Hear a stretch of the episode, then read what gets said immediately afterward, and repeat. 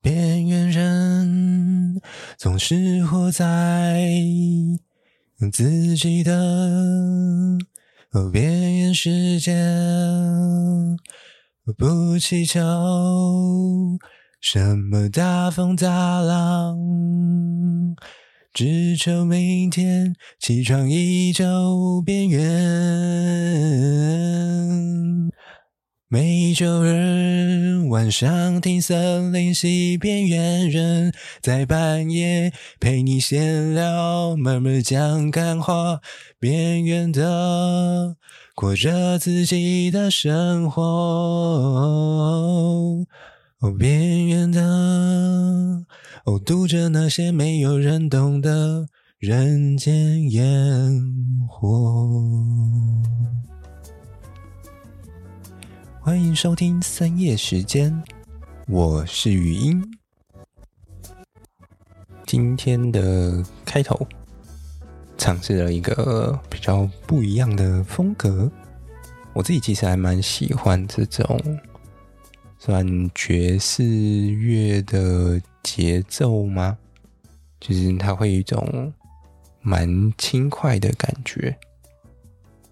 好了，当然这个。不是本节目的重点，我没有要介绍音乐，对，那只是想说，好像就是一个节目玩久了，好像多少会有一点无趣，想要玩一点新的花样嘛，就是总是要偶尔编一点新花招出来。除了每一集讲讲不同的东西，我觉得有时候也会想要在节目的形式上或架构上做一点变化吧，对啊，不然其实有时候我觉得每周都在做一样的事情，嗯，倒倒是也还好啦，就对啊，反正就固定时间上来整理一下自己，然后今天我想说可以来跟大家聊一下有关于森林疗愈好了，森林疗愈其实在前几年还蛮热门的，对，因为现在就是我觉得应该也跟前几年疫情有关系，所以大家就是开始比较容易往国内的深山里面跑嘛，就是需要一个比较没有人又可以放松身心的地方，所以刚好森林疗愈就搭上了这个趋势。这样，假如大家最近。那个遇到太多台风，觉得很烦闷的话，可能先暂时不要往山上跑。你有机会遇到一些落石还什么的，其实有时候还蛮危险的。就是，嗯，从一个森林管理的角度来说的话，其实像这种台风过境的状态，我们如果以森林管理的角度，其实。不一定会太建议大家这个时候往山上跑，主要是因为比较没有在管理的森林啊，它经过这种大风大浪之后很容易出事，例如说可能突然一棵树就这样倒下来，或者是一些土石松落之类的。对，那你可能会以为说啊，有在管理和没有在管理的。呃，一个森林到底会真的有差到那么多吗？其实我觉得这个大概可以分，简单来分两块来看这个东西。一块是从嗯管理层面来说，就是一个平常就有在管理的东西。那假如说这一块领地本来就会有一些什么石头，或者是一些比较。衰老或者是比较弱势的树木，其实这些东西有在管的话，通常能处理，平常就会都处理掉了，比较不会等到这种台风天才突然来一个什么大的之类的。对，然后再来是比较有在管理的森林，理论上我们会去促进，就是这些树木的生长。那借由把一些比较老或比较弱的树木给移除掉之后，让我们的目标的这些树木可以有更多的生长空间，那相对上它就会比较有机会去伸展它的根系，那就可以把这些土石抓得更紧，这样这样就相对上比较不会出什么意外啊。除了树比较不会倒，那也不会有一些土石松落的状况出现。再来另外一个层面，则是讨论到溪流的部分，因为大家也知道说，其实呃，到了这种季节，很容易会有什么比较大的洪水或者是什么山洪爆发之类的鬼。那一次很大量的水流的时候，它除了夹杂一些呃石头以外，它其实大家有时候可能就会。直觉的意识到说，哎，这个时间好像很容易会有很多漂流木下来。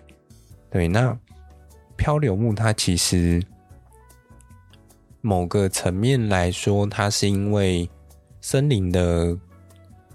管理缺乏而造成了有这么多的漂流木产生。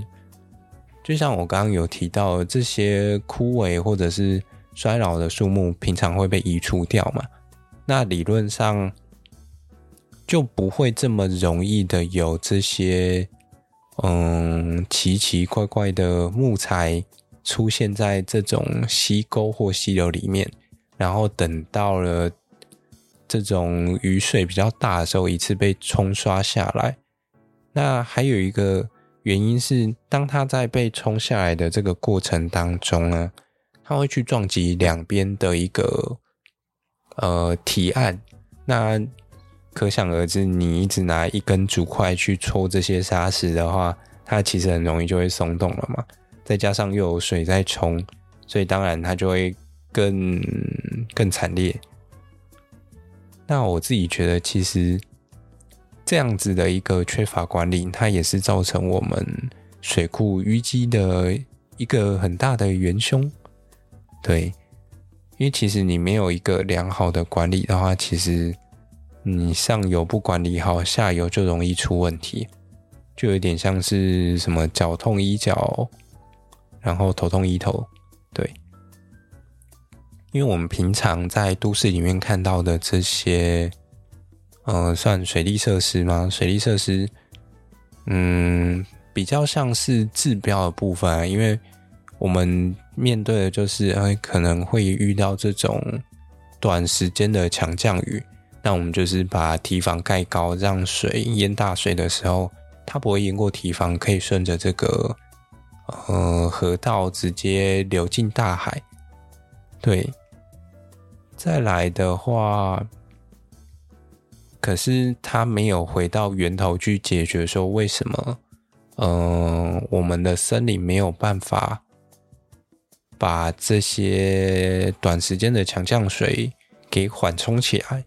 因为理论上，森林一个很重要的功能就是去缓冲这些降雨，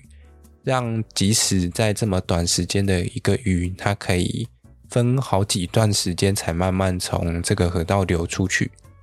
这样就不会因为一个短时间的一个流量非常大，然后让它淹过去这个堤防。这样，对啊，这个大概是这样子。对，提供一个大家不一样的思考方向。那回到森林疗愈的部分呢、嗯，我们应该要从哪里开始讲起好嘞？嗯，我想想，不然从这个词汇的发源，不知道大家会不会有兴趣？就是森林疗愈这个东西，它其实最早可能从什么森林浴，或者是那种。森林沐浴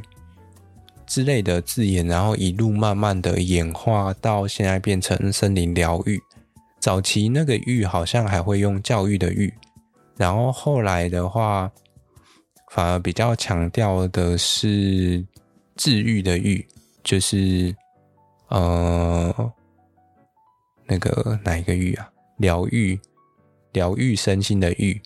对，就是有那个恢复伤口。然后，或者是那种身心灵被满足的那个欲，对。啊，我想大家中文能力应该都很好，知道我在讲哪个字。那所以现在这个森林疗愈，它比较着重的就会是一些森林给我们的一个身心灵层面的一些影响，它就不会是以教育为主。对，假如今天是那个教育的育的话，它其实就还是比较偏向是一些知识性内容的传播。可是，假如说他今天回到了一个疗愈身上的话，他就会比较偏重是一个身心灵层面的调整。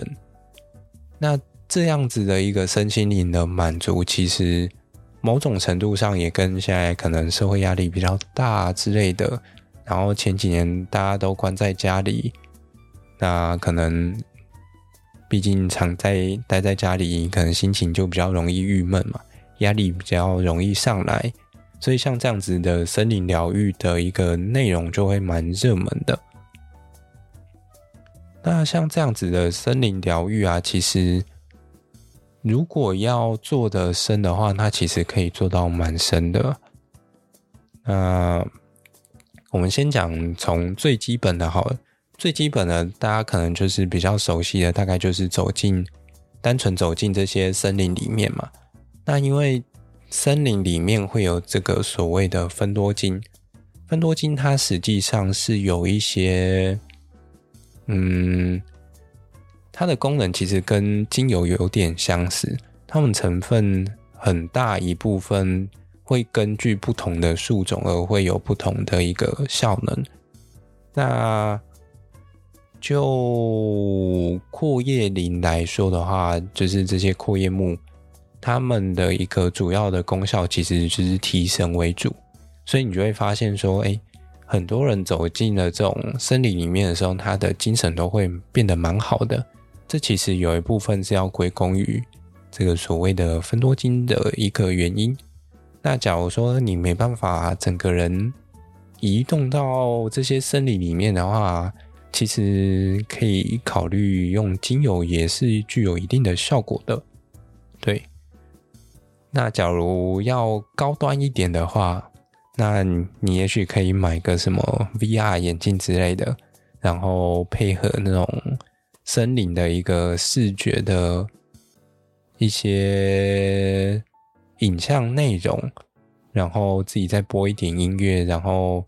再拿个什么水氧机。还是什么之类的，那再滴个几滴精油。其实据说这样子的一个效果，其实好像还蛮显著的。就是有时候人类的大脑，嗯，讲白了，其实蛮好骗的啦。就是你只要给他一些类似的东西，你就可以达到一定程度类似的效果出来。所以有时候，嗯嗯，当科技越发达的时候，你就会发现。好像真的不一定有必要整个人一定要到森林里面，但其实我从另外一个角度来说的话，森林它可以提供的一些服务价值功能，它其实并不只是只有单纯走进去，然后让你感受到森林的呃存在吗？其实好像不不能这样说，就是它不只是单纯的一个视觉而已。那现在的一个森林疗愈，它其实还蛮讲究所谓的五感体验。对，反正五感体验现在走到哪里都很红了，不管什么神农教育啊，还是什么森林疗愈，都要五感体验一下。那五感的话，大家应该可以自己出看看看有哪五感。就是从你的视觉啊、嗅觉嘛、听觉，然后触觉，甚至是最后的一个味觉。味觉的部分的话，在森林疗愈里面，其实有时候比较少做，但其实它也是可以做到的。对，因为毕竟森林里面可以吃的东西很多嘛。那原则上，你就是会需要配合一些识别的能力，你才有办法透过吃来享受这样子的一个森林。那森林疗愈它其实很大一部分就会希望说，你借由这样子的一个五感体验的内容，那让你的身心灵去感受到不一样层次的森林，那最后可以让你的一个身心灵获得满足。这样，我觉得这个差不多就是森林疗愈他在做的一件事情。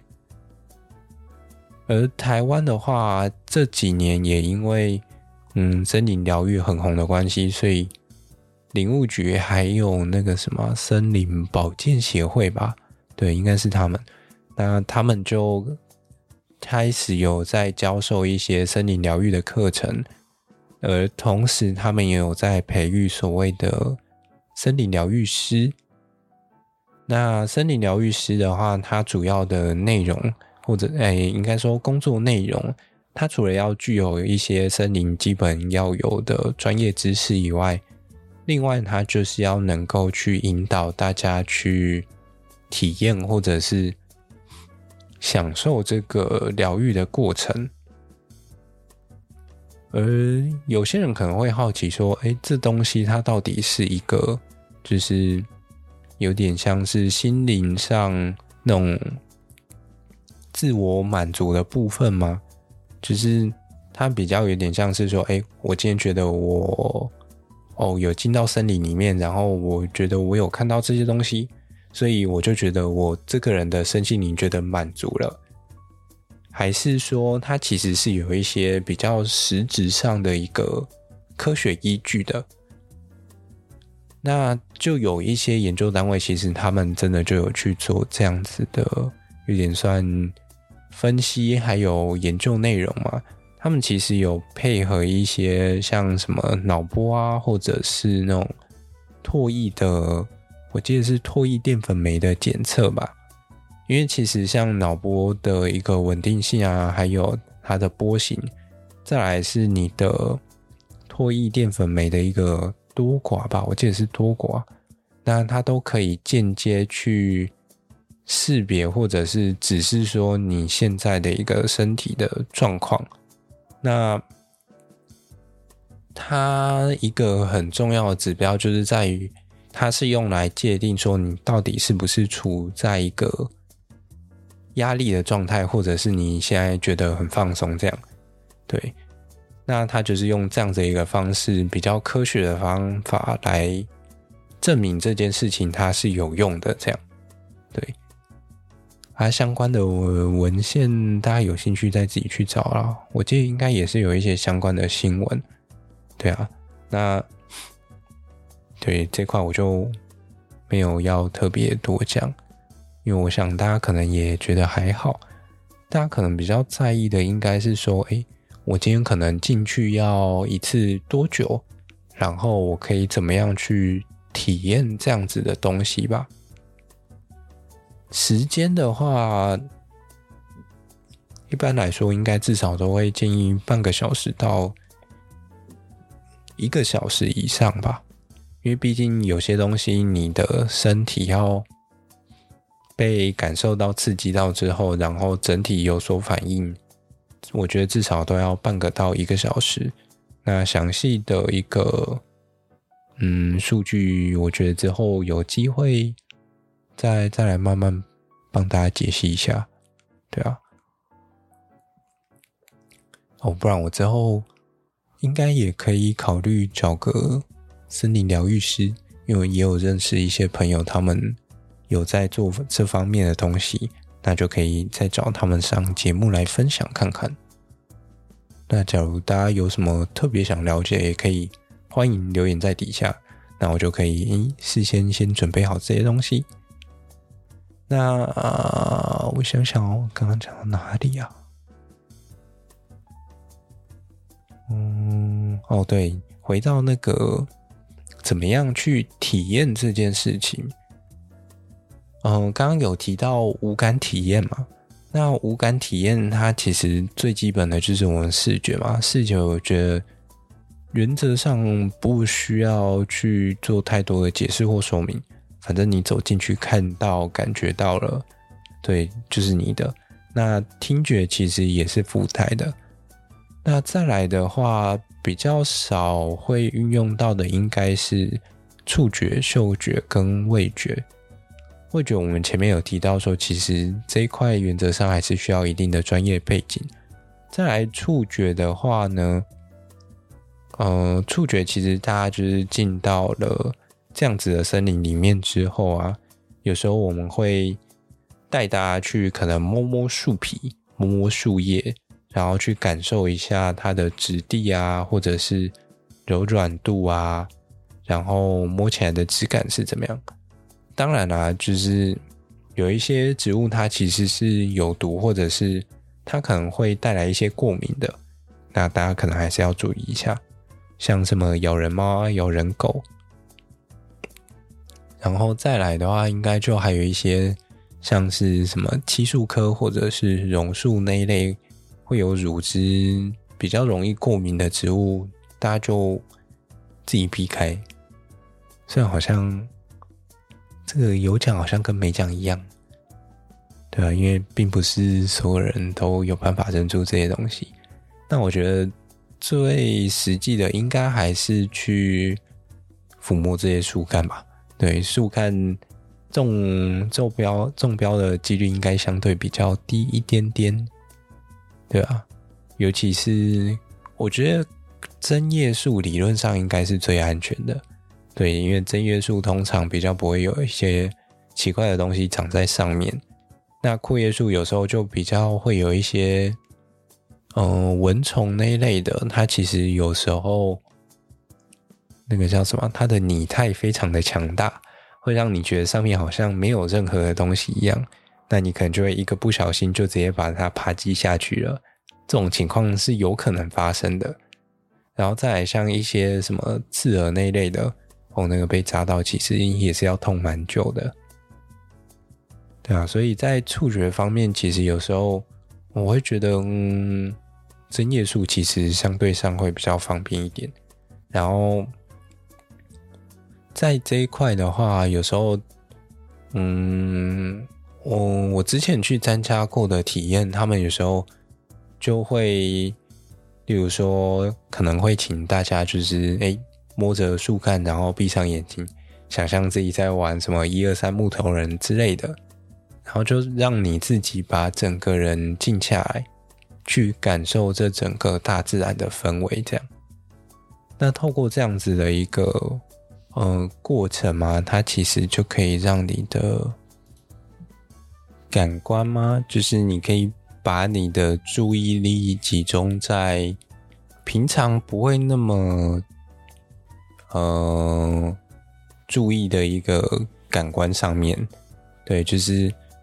让你撇除掉你平常一直用来看三三 C 的那个视觉，那你就会比较注重在其他层次的感觉上面。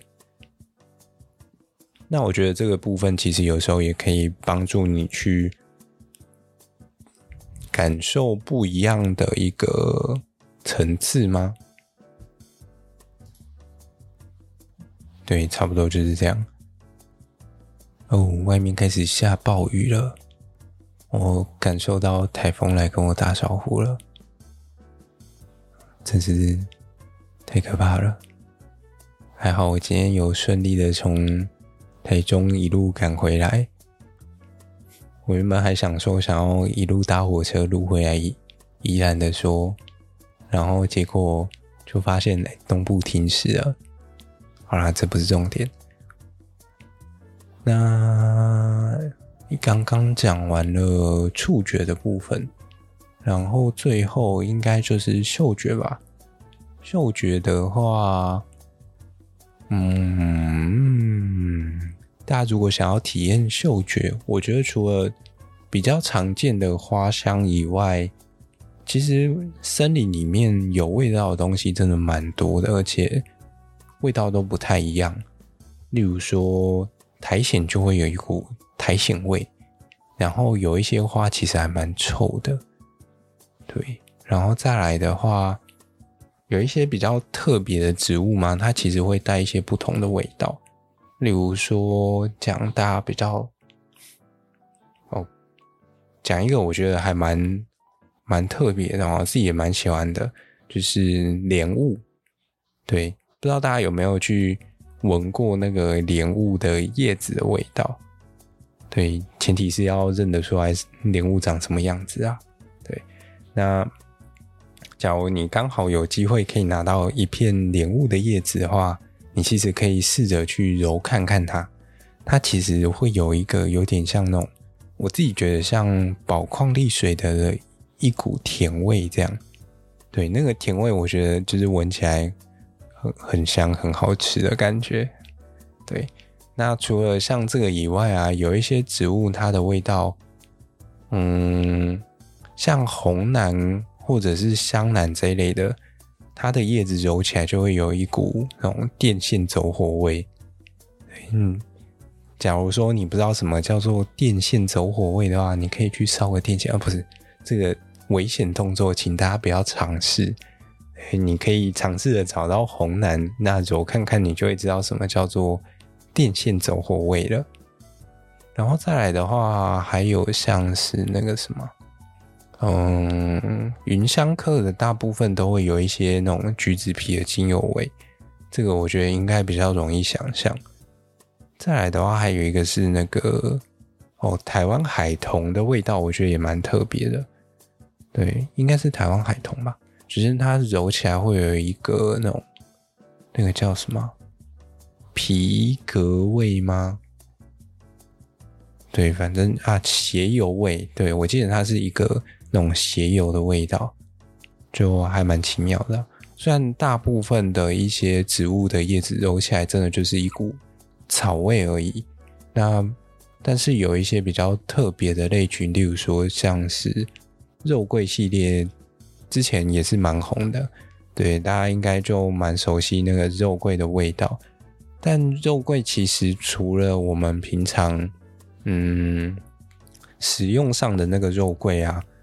它其实，在台湾来说，台湾还有我记得是十几种肉桂吧，嗯，有点忘记了，太久没有没有没有念生物学，完了。那讲几个比较大家会比较好认的，像我记得山肉桂，它就是就会有那种黄健口香糖，不知道大家有没有吃过黄健口香糖？对，那个山肉桂，它的叶子揉起来就会有那种黄金口香糖的感觉。然后再来的话，土肉桂其实就是那个比较接近肉桂味一点，然后可能会再带一点点那种肉桂醛的甜味吧。虽然那个甜味其实比较大一部分你会需要靠味觉来感受，而且土肉桂这个东西还蛮奇妙的，它其实。虽然在台湾各地都有分布，但它的一个肉桂醛的比例，其实在不同的一个算品系吗？嗯，好，就先用品系来说好，就是不同地区它的一个化合物的成分比例会不太一样，所以你就会发现说，哎，同样都是土肉桂，为什么有一些那种店里面买到的土肉桂，这个吃起来就不够香，不够甜，或者是哎，可能从北部换到了南部，为什么可能哦南部的这批比较甜一点，然后比较香，这个都是有可能发生的。那因为主要是因为说，也是跟它的遗传相对上关系会比较多一点。那再就是看这些培育的厂商们。他们到哪里去采来这些东西喽？那我知道目前好像比较几个有名的品系，应该是八仙山一带的土肉鬼吧？对哦，我记得之前好像，嗯，有在哪里看过啊？算了，大家有缘的话，自然会遇到。对，八仙山的，我觉得是可以试看看的。八仙山那边有几个品系，其实还蛮好吃的，我个人觉得。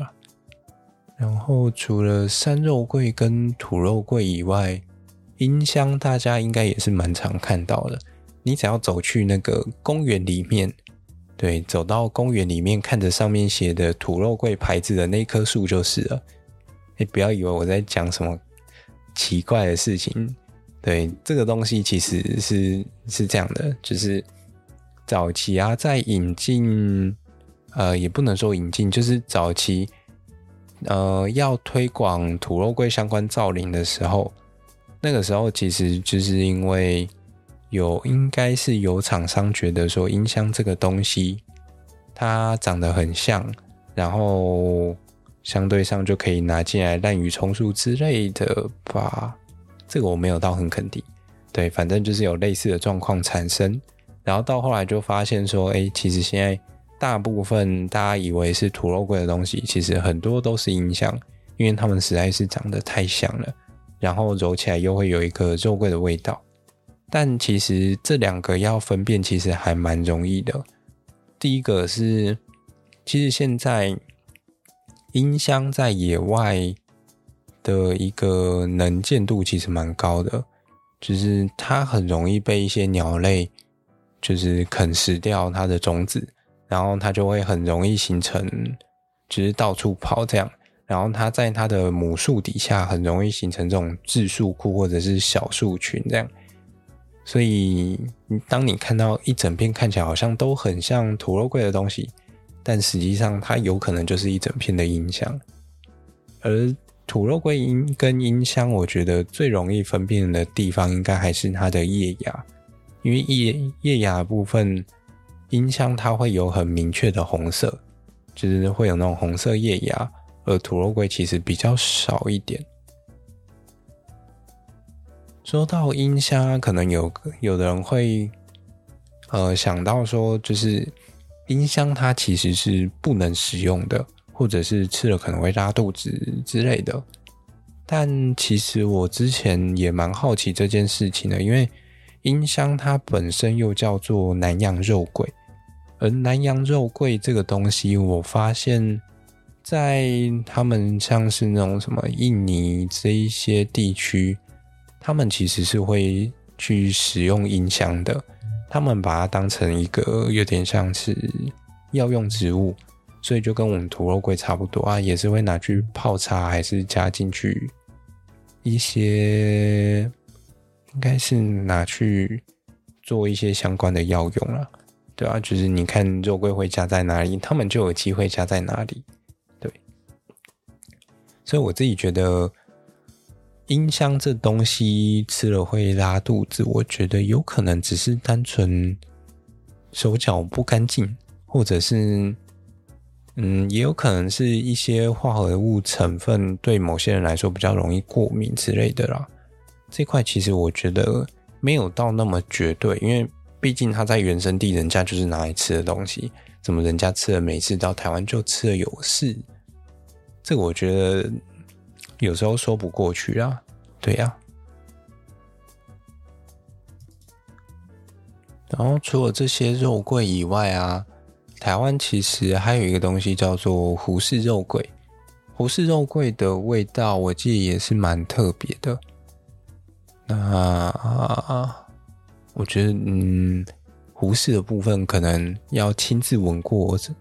大家才会比较有感觉。我觉得基本上它也是比较接近那种那个什么，应该也是比较接近黄金一点。对，我自己的印象中。然后兰屿肉桂的话，原则上是没有味道的，所以大家可以不用尝试。对，我们学校之前种了好几棵。那个怎么揉就是没有味道，所以，嗯，对，我觉得应该是可以不用尝试啊，除非，除非它在原生地有机会，但我觉得这个几率应该不高，因为它本身应该就是这种东西，它应该是写入在它的 DNA 里面的，比较不会因为换个地方它，它它会产生的味道就会差这么多，对啊。除非是有一些比较特别的东西，那例如说像像是那种呃，有一些东西它是需要那种低温刺激的，例如说像真菌好了，真菌有时候它要出菇，或者是哦像兰花要开花的时候，它可能就会一些需要一些低温的刺激，有冷过之后花才会开得漂亮，或者像什么梅花之类的或樱花，对对对对。大概是像这种感觉啦，但我觉得在味道的表现上，好像比较少看到这样子的现象。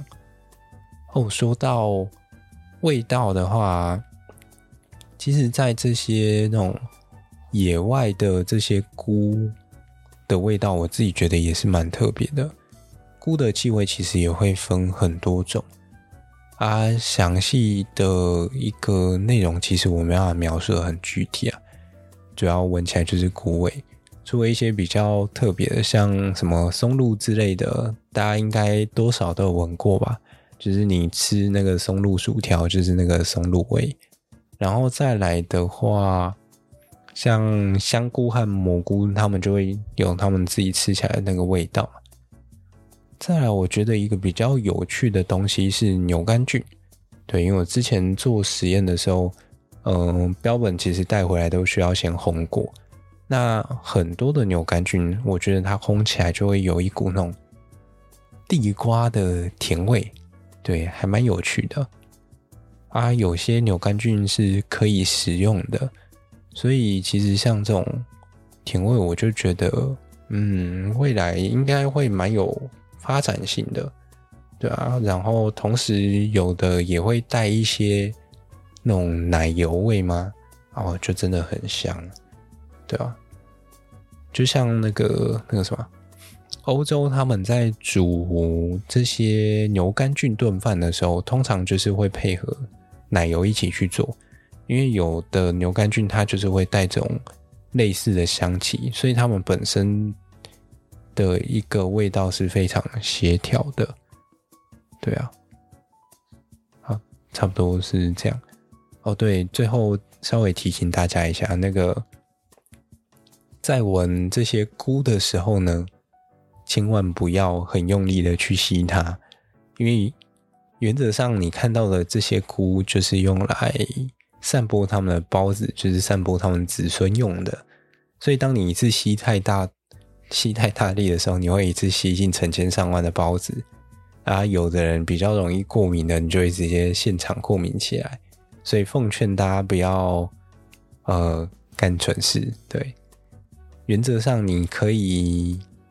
轻轻闻，但不要闻的不要吸的太大力，这样你一定会呛到还是干嘛的。对。然后既然都讲到了这个部分，我就顺便再提醒一下那个。菇这种东西，原则上大家都会很害怕说，说哦，摸了是不是就会中毒，还是干嘛的？原则上其实不太会，因为这些毒通常要进到你的肠胃，它才会发作。像是一些鹅膏之类的，鹅膏毒素它本身会让你上吐下泻，甚至是直接让你挂掉都有可能，因为它比较接近是一种神经毒类的东西。所以，除非你今天把这整颗菇塞进你的嘴巴里，它才有机会发生，呃，对这种反应。不然，其实原则上你摸摸它、拍拍它是不会有太大的问题的。那，嗯、反正野外的东西，原则上就还是建议大家不要随便乱踩乱摸。那或者是，哎，你想摸可以，但是摸完记得洗手就好了。所以。对于这些真菌类，大家有时候其实也不用这么的去害怕，它没有大家想象中的这么可怕。这样，对啊。那原则上遇到了这些菇，就是哎，记得拍拍照跟大家分享一下，然后留在原地，让后面的人也可以欣赏就好了。差不多是这样啦，对啊，这是一个大原则。那假如说你会认，然后想吃的话，我也阻止不了你嘛。你就嗯，对自己来，还小心森林法的部分。对，剩下的应该还好。对啊，除非是像一些什么国家公园那种的，那个好像就会罚的比较重一点。像我前阵子才看新闻，看到什么有人去山上采药草之类的吧。然后才采了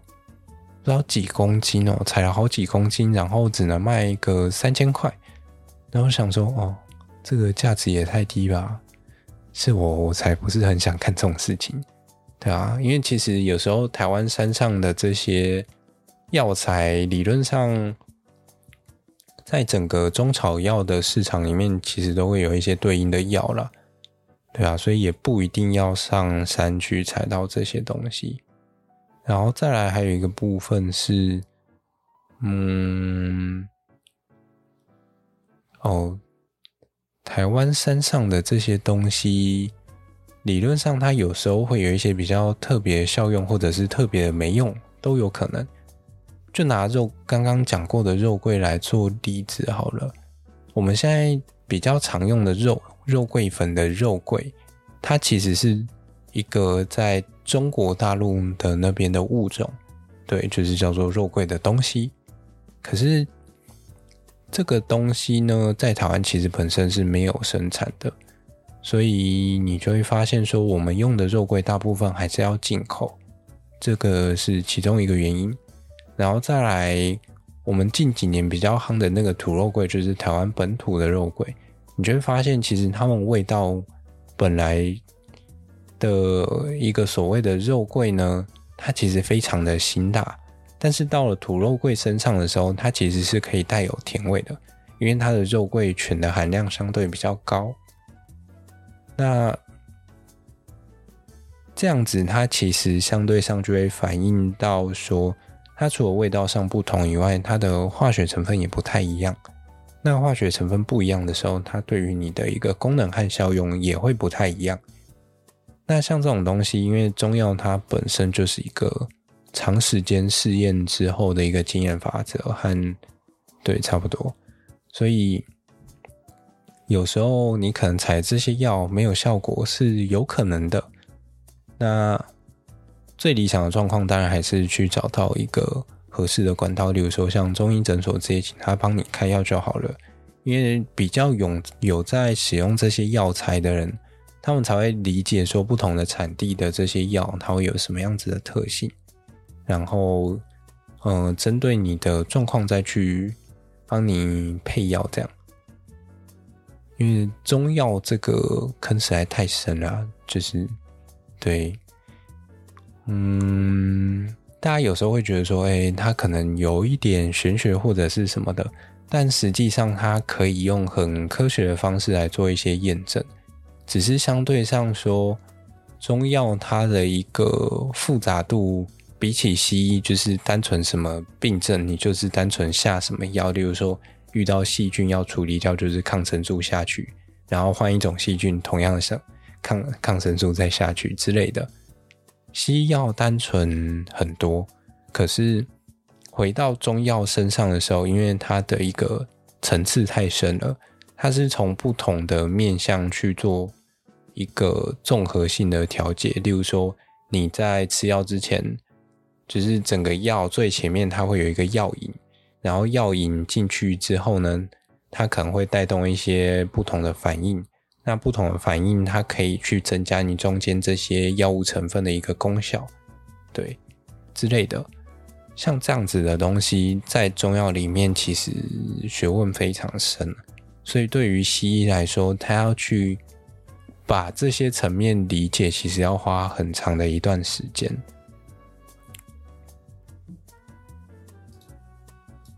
所以我看有一些就是现在的。算医学系的学生嘛，他们有的人就会开始双主修中医学系，对，非常的强大。那相对上这些人，他们拥有这样子的背景之后，就可以比较好的去分析这样子的一个，呃，算是它的一个效用，然后还有它的一个主要发挥功能的层次和成分到底会在哪里啊？那它对于往后在应用上的话，它就会多一个比较多的空间，甚至是对于我们这种嗯在做生产类型的人来说的话，从这个角度来说，当我知道他们在药用成分上需要什么样子的成分的时候，我就可以间接去做育种，然后去培育出这些比较高含量。药物含量的一个品种或者是物种出来，这样，我觉得少数唯一要比较担心的东西，应该是因为我们现在很多中药材都是从大陆进口的，那我觉得在一个农药的使用上是相对需要去做把关的啦。对啊，这一块就是要靠检验来达成这个目的，不然其实我觉得中药材原则上没有什么太大问题。那比较多就只是要处理这些病虫害，然后去提升这些药材的价格的时候，它就比较容易使用比较大量的农药。那这个农药它到底有没有残留，或者是有没有使用过量，这个东西它就必须要靠检验来把关。大致上大概就这样了。好，那我觉得这集差不多就这样啦。希望大家都可以平安度过台风天。对，虽然我觉得大家听到这一集的时候，台风应该已经走远了吧。好啦，那么这一集就这样啦，拜。